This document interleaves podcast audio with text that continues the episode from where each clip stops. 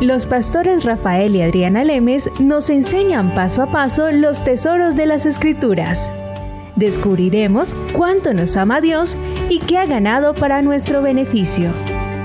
Este programa es patrocinado por nuestros amigos, miembros y socios de Iglesia Palabra Pura y Blaze Ministries International.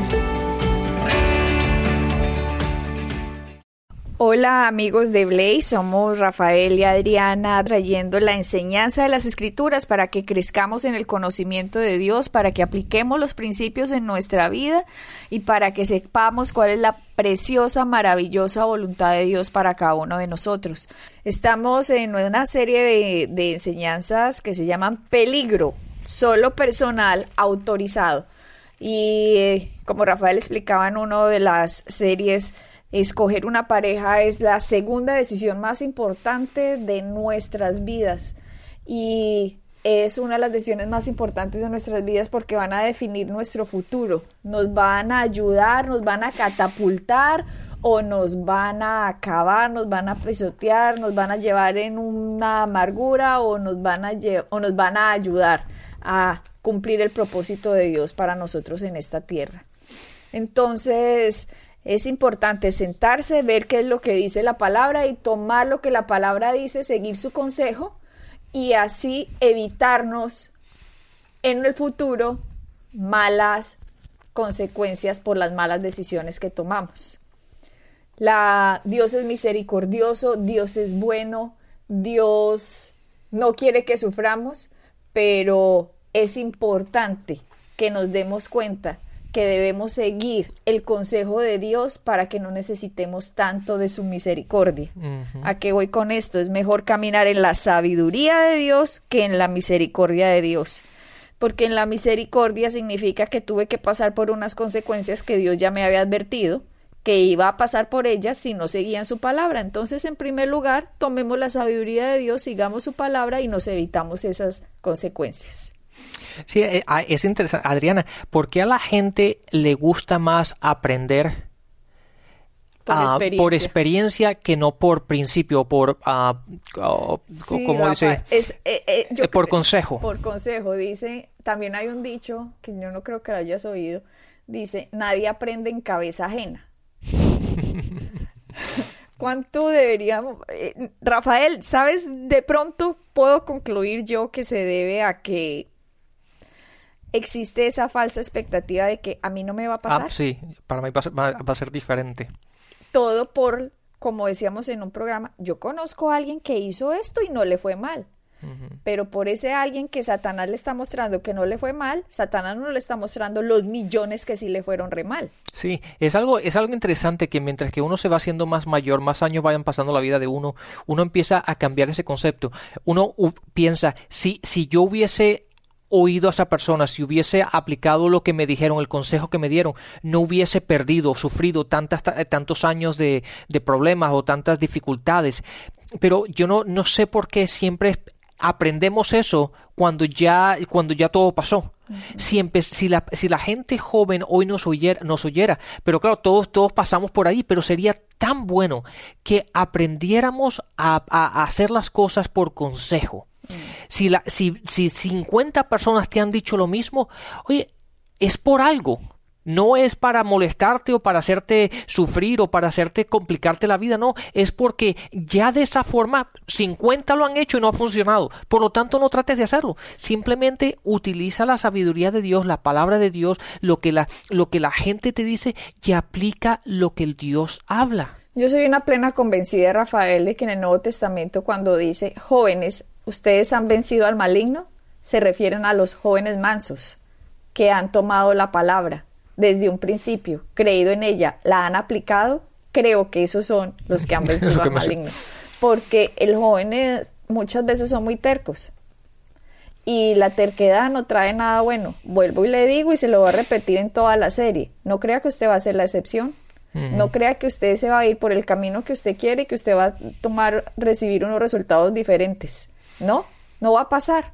No va a pasar. Por eso, quien nos está escuchando en este momento, que ya está casado, que ya, que dice, ay, sí, tienen razón, pero ya que, ya me casé, vuelvo y les digo, Dios es misericordioso, pero desde ya, si no pone los principios a funcionar en su matrimonio, no crea que va a ser una belleza nada más por la misericordia de Dios que va a hacer que funcione sin que usted aplique los principios. No, no, no, no, no.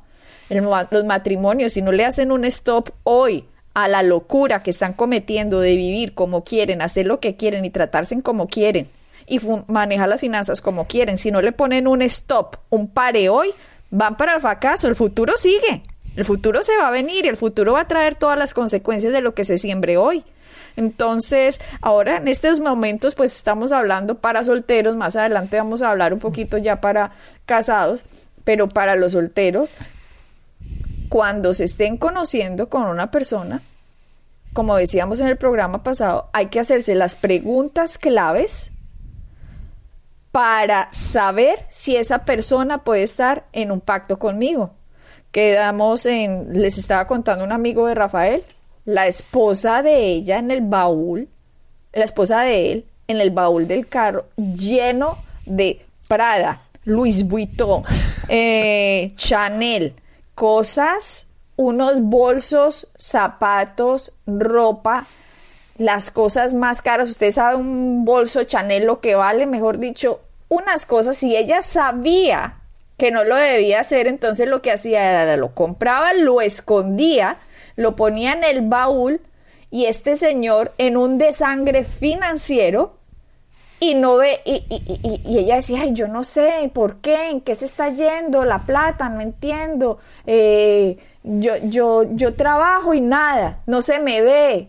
Y el tipo, pero ¿cómo así? No se ve, como, como si uno fuera tonto, Rafael, pero le decía, no se ve, no se ve.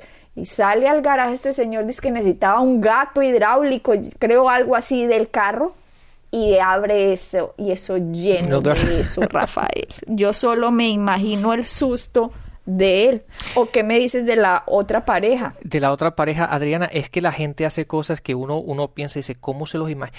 Esta mujer, él tenía, eh, estaba también gastando más de lo que debía. El, el esposo llegó un momento en que se cansó, le quitó la tarjeta de crédito y te imaginas que esta mujer se había aprendido el número de la tarjeta de crédito de memoria. Y entonces aquí en Estados Unidos gran cantidad de cosas puedes comprarla por teléfono. Y por teléfono lo único que tienes que dar es el número de tarjeta y te lo manda por correo. Y puedes creer que esta mujer, aunque ya no tenía las tarjetas, se había aprendido el, teléfono, el, número y seguía comprando y escondiendo las cosas y haciendo, haciendo compras por teléfono.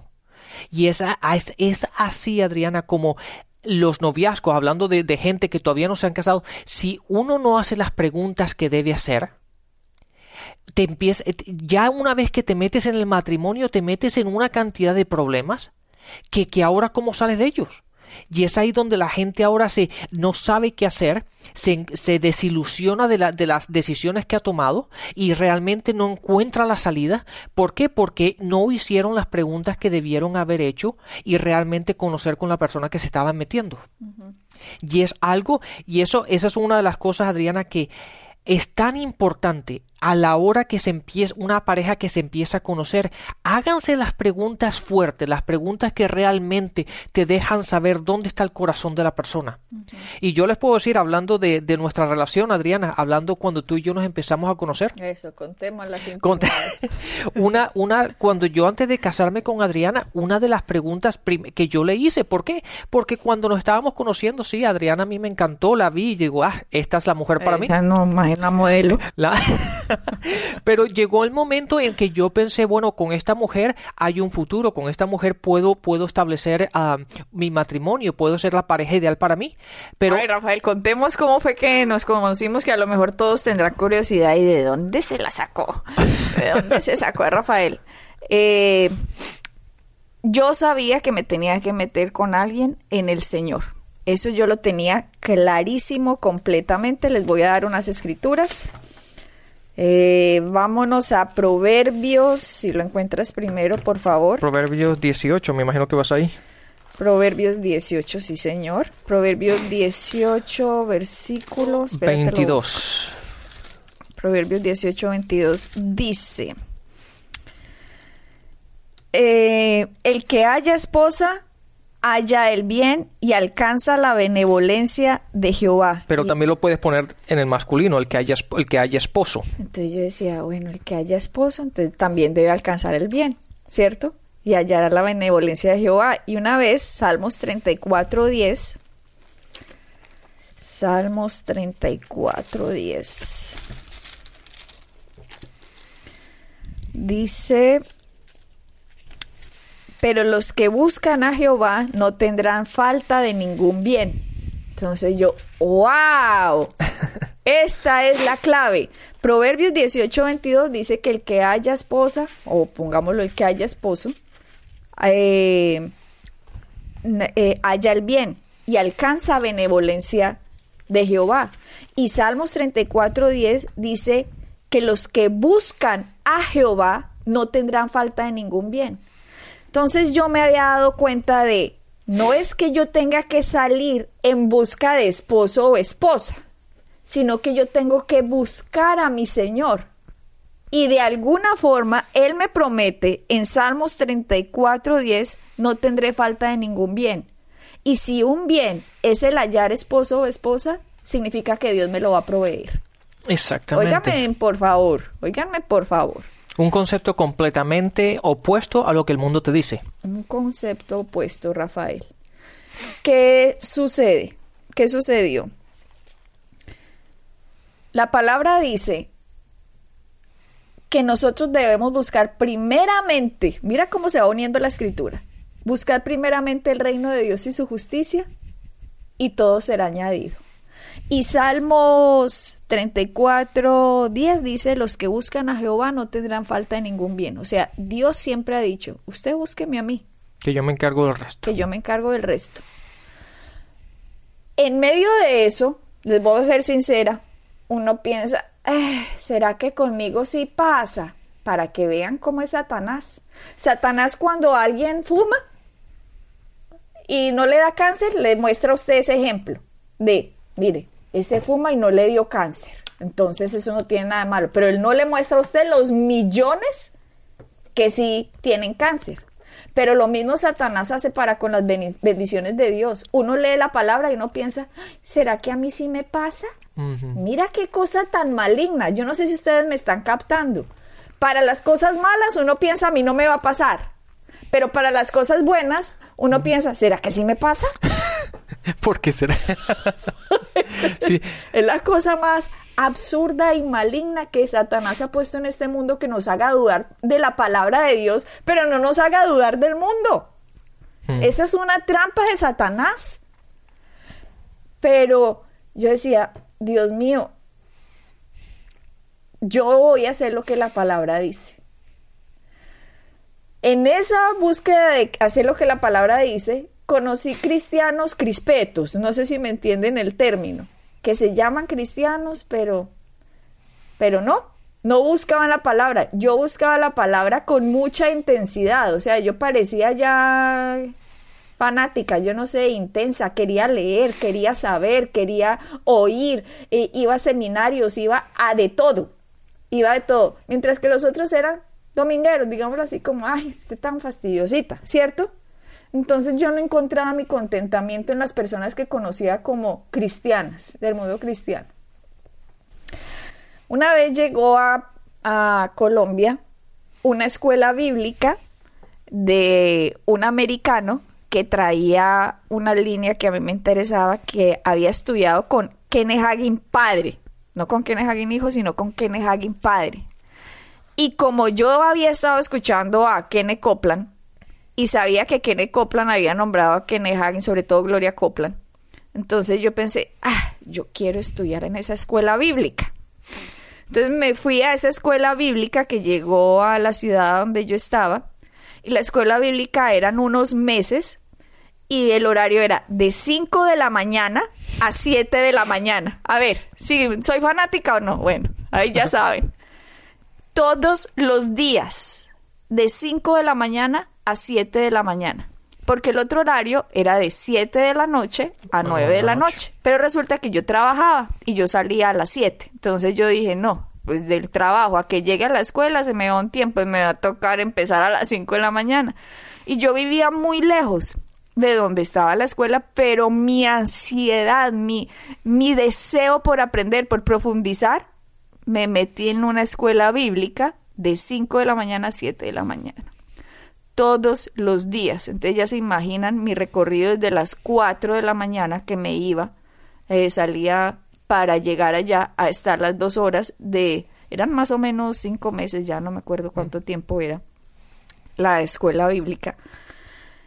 Y estando en los asuntos del Señor, pongámoslo así, la última semana de clase de la escuela, eh, ya para esa época, al final de la temporada de la escuela bíblica, eh, yo empecé a asistir en la noche. Ya, ya estábamos saliendo a vacaciones en el lugar que trabajaba, entonces empecé a ir de 7 a 9 de la noche. En la última semana de escuela bíblica resulta que iba a venir un profesor a dar el cierre de la escuela. ¿Y quién cree que era el profesor? era esta belleza de hombre, Rafael. Él era el profesor que conocí en una de las escuelas bíblicas que tenía Blaze en diferentes países de Latinoamérica en este momento la tenían, una de las escuelas estaba en Colombia y Rafael era el supervisor ¿Qué era lo que hacías tú? ¿Supervisaba, sí, supervisaba los diferentes misioneros y, programas que teníamos en diferentes países.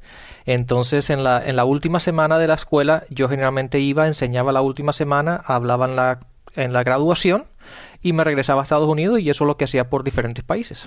Entonces, para no entrarles en más detalles y no aburrirlos, ay, yo sé que no están aburridos, eso sí les gusta oír fue así que nos conocimos, nos conocimos en una escuela bíblica. Díganme ustedes si eso no es una conexión divina.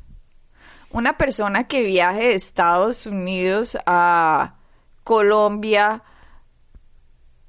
que Rafael ni siquiera es de Estados Unidos, aunque bueno, él es ciudadano americano, pero es español, cómo se unen dos personas con el mismo propósito, con la misma función, donde el centro es Jesucristo, donde alrededor es Jesucristo, lo ancho, lo profundo, la altura, la longitud, todo es Jesucristo. Nosotros, nuestras vidas están basadas en Cristo. Si no estuvieran basadas en Cristo, no, no, no tendría propósito una relación, porque Jesucristo es el, el glue, el pegante, el que nos une, el que nos trae. Pero cuando nos conocimos, obviamente, ustedes ya saben, hay gente de gente, cristianos de cristianos, personas de personas, Rafael sabía perfectamente qué preguntas hacer, que de hecho a mí en un inicio me parecían como incómodas. Pero nos estábamos conociendo, pero Rafael no estaba jugando. ¿A qué me refiero no está jugando? No es que, ay, me gustó, me casé. No, no, no, no, no, no. Ese sería uno de los errores más garrafales que han hecho y por lo tanto uno no los puede hacer. Pero una de las preguntas que él me hizo fue, ¿qué deudas tienes? ¿Cómo la ven ustedes? me dijo, ¿qué deudas tienes? Y yo me... a mí me pareció primero osado. Osado que me preguntara algo así, pero también me pareció... Me, me dio como orgullo, porque soy una persona que detesta las deudas y algún día les daré una enseñanza del por qué. Pero desde muy pequeña de mi vida dije, jamás, jamás en mi vida voy a manejar mi vida con deudas. Nunca. Solo me voy a poner lo que puedo, voy a gastar lo que tengo y voy a ahorrar. Desde pequeña dije, voy a diezmar y voy a ahorrar. Y con lo que me sobre voy a vivir. Jamás puse el diezmo en tercer lugar, ni en quinto lugar, ni en sexto lugar. Y mi familia me está oyendo, mis hermanos me están oyendo en este momento porque ellos van, están escuchando los audios y pueden testificar que no les estoy mintiendo. Porque mucha gente, Rafael, yo conozco pastores que se paran en púlpitos y le dicen a la gente que diezman y ellos no lo hacen. Hay gente que predica que hagan y ellos mismos no cumplen lo que dicen. Aquí yo les estoy dando, les estoy diciendo la verdad. Sí. Desde pequeña lo hice, lo creí, seguí en esto. Por lo tanto, yo vivía de acuerdo a lo que mi salario me proveyera, vivía con lo que me quedaba después de hacer diezmos y eh, de cumplir mis diezmos y cero deudas, cero tarjetas de crédito. Eh, cero créditos en almacenes o con personas, nada, nada, nada, nada. O sea, conmigo es legal, mejor dicho, lo que es. De hecho, una vez, cuando fui a sacar un plan con un teléfono, eh, con una telefonía celular, ellos le estudian a uno y es que el crédito. Y yo no recuerdo cuál fue eh, la letra que una señora me dijo, ay, es que usted es A. Dijo algo así, y yo no sabía que era A o doble A, algo así dijo. Entonces yo le dije que yo soy A o doble A, no recuerdo. Y miraba al esposo, ¿puedes creerlo? Ella es A. Le decía a ella así. Y yo, ¿qué es eso? El mejor crédito que pueda existir. Usted nunca ha incumplido nada. Usted el gobierno, yo no sé qué lo pone, la superintendencia, yo no sé qué era, lo ponen en una letra, pues, que la máxima, pero la cara de asombro de la mujer era como si por primera vez en su vida estuviera viendo a alguien así. Qué bueno. Entonces, cuando Rafael me dijo que, ¿qué deudas tienes? Entonces yo me reí, yo dije, yo no tengo deudas. Cero. Y él, ¿cómo así que cero deudas? Rafael se sorprendió. ¿Por qué? Porque el modus operandi del mundo y de los cristianos es las deudas. Exactamente. Y la gente se preguntará, muy, ¿por qué le hice esa pregunta? Pues muy, muy sencillo, porque si yo me pensaba casar con ella, si esa era mi intención de llevar la, relación más adelante y casarme con ella, date cuenta que la palabra una vez en Génesis 2.24 dice que el hombre, la, el hombre y la mujer dejarán a su padre y a su madre y se harán una carne. Por lo tanto, si en este caso Adriana hubiese tenido deudas, yo las hubiera, yo tuviera que asumir. Yo tengo que tener el, el ah, tengo que asumir lo que ella debía porque los dos ahora somos uno. Ella no me podía haber dicho a mí, no, ese es problema mío, eso es personal. O eso a ti no te interesa, esto, es, esto me pertenece a mí. No es así. Date cuenta que la escritura dice los dos eran uno. Por lo tanto, si ella tuviera deudas o tuviera ah, ah, cosas que debía, lo que sea, yo tenía que asumir lo que ella es, lo que ella tiene, lo que ella debe. Y tú me dijiste eso, tú me eh, cuando yo te dije, ¿por qué me haces esa pregunta? Porque a mí me pareció raro. Ninguna de las personas que yo ya conocí me había preguntado algo así. Entonces, él me dijo exactamente lo que les acaba de contar a usted, pero también me dijo, y también si tú tuvieras un sistema de deuda en tu vida como forma de vida, yo lo pensaría mucho. Claro. Como quien dice, si usted es de esas mujeres que se van a gastar lo que no tienen por aparentarle a quien no le importa, a mí no me sirve como una pareja en la vida.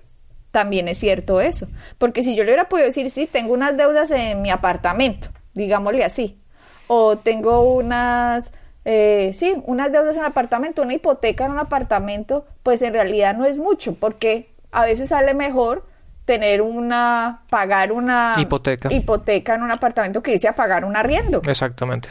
Depende de qué es más conveniente, obviamente. Entonces, si es una deuda así, pues él me hubiera dicho, yo se la puedo cubrir, pero qué tal que yo fuera de, ja, mira, tengo en un almacén, tengo eh, en el carro, tengo en con unos amigos, eh, le debo a unas tarjetas de crédito, tengo ocho tarjetas de crédito, tengo aquí, aquí, aquí. Si yo le digo eso, por más que las quisiera cubrir, le hubiera dicho, ¿yo en qué me estoy metiendo? Claro. ¿En qué me estoy metiendo? Porque uno también los espejos le sirven. ¿Qué de la cantidad de gente que se ha separado, Rafael? ¿Qué de la cantidad de gente que por el problema financiero, el peso financiero, no los dejó seguir la relación? El número uno de las estadísticas del divorcio es el dinero. Es el dinero. Las finanzas. Y eso, primero, porque la pareja o, en la relación no se hacen las preguntas principales. En este caso, supongamos que Adriana hubiese tenido, no hubiese tenido deudas, pero hubiese tenido ah, una hipoteca en el apartamento, una casa, la finca, lo que sea. Yo tenía que prepararme para poder asumir eso. Por eso es tan importante. Yo no quiero llegar al, al, día siguiente, después que estamos en la luna de miel, y me dice, oh, ah, ah, date cuenta que la próxima semana tenemos que tener el pago de esto. Y yo, ¿cómo, cómo, cómo que el pago? ¿Entiendes? Uno se tiene que preparar. Yo como hombre y, y, que me manejo finanzas y todo eso, yo quería saber a lo que me iba a enfrentar para yo poderme preparar y saber si esta persona con la cual me agrada, me gusta, me, me siento bien, tenemos buenas conversaciones, puede llevar, lo podemos llevar al siguiente nivel. Claro. ¿Por qué? Porque si la forma de pensar de ella hubiese sido contraria a la mía y la mía estaba basada en la palabra, yo la estaba conociendo, pero quería saber dónde iba a estar en la relación. ¿Por qué? Porque como dos pueden caminar juntos si no están de acuerdo. Entonces yo quería que saber que la forma de pensar de Adriana estaba en, en, relación con mi forma de pensar en que no se vive con deudas, primero es Dios y las finanzas se manejan de acuerdo como dicen las escrituras. Claro. Y así fue. También eh, una de las preguntas que nos hicimos, obviamente él estaba observando la creencia, porque uno meterse en yugo desigual, dice la palabra, no os metáis en yugo desigual. Ustedes se imaginan el uno creer una cosa y el otro creer, creer otra, o el uno creer una creer en Jesucristo y el otro no creer, o el uno creer que lo que Cristo hizo lo hizo por y para nosotros, pero que el otro creyera que no, que lo que Cristo hizo solo solucionó unas cosas, pero yo me tengo que vivir de acuerdo al Antiguo Testamento, por uh -huh. ejemplo donde vamos a seguir todas las fiestas judías y vamos a seguir el La Shabbat, el, el, ahora los sábados, ahora tenemos que hacer esto. Ojo que también con quien uno se meta, ustedes se imaginan a Rafael haciéndome hacer a mí el Shabbat, pues, o celebrando el Purim, como yo veo una cantidad de gente ahora que conozco, las esposas haciendo unas enramadas en la casa y debajo de esas enramadas con unos talib, con unos, eh, con unos talib, unas cosas judías que se ponen y el esposo es cristiano, pero ellas están yendo por unas líneas completamente diferentes y se están formando unos problemas, Rafael, porque no tienen unidad en la fe y en la doctrina. Es que todo es tan importante, todo es tan importante y no se puede pasar por alto. No se puede pasar por alto las cosas más esenciales que tenemos que fijarnos, que creamos en el Señor los dos, que seamos cristianos los dos, que entendamos la cruz los dos, que sepamos que esta vida la vamos a vivir por el centro que es nuestro Señor Jesucristo y por los principios que Él nos ha dado. Si no, ¿De qué le sirve a uno casarse, por Dios? Claro, lo que está buscando es problemas, está buscando estar amargado, estar teniendo dificultades, el estar, el estar de, de, de mala gana, y es, y es un vivir malo. Realmente la gente tiene que entender, el estar casado con la persona equivocada, si lo puedo decir de esa forma, es, es, no, no es nada agradable. Rafael, y lo que piensan es que cuando me case todo va a cambiar, y nuestra soledad no la debe completar cualquier persona. Nuestros vacíos los tiene que llenar Jesucristo y que estemos tan llenos de Cristo que no tengamos que buscar medias naranjas porque estamos completos en Él. Que simplemente seamos felices y que cuando conozcamos a alguien sea porque sabemos que nos puede complementar en la en el camino, camino, que tenemos por delante de seguir creciendo en Jesucristo. Así es, Adriana. Pues lamentablemente hemos llegado una vez más al final de nuestro programa, así que bendiciones y hasta la próxima. Bendiciones.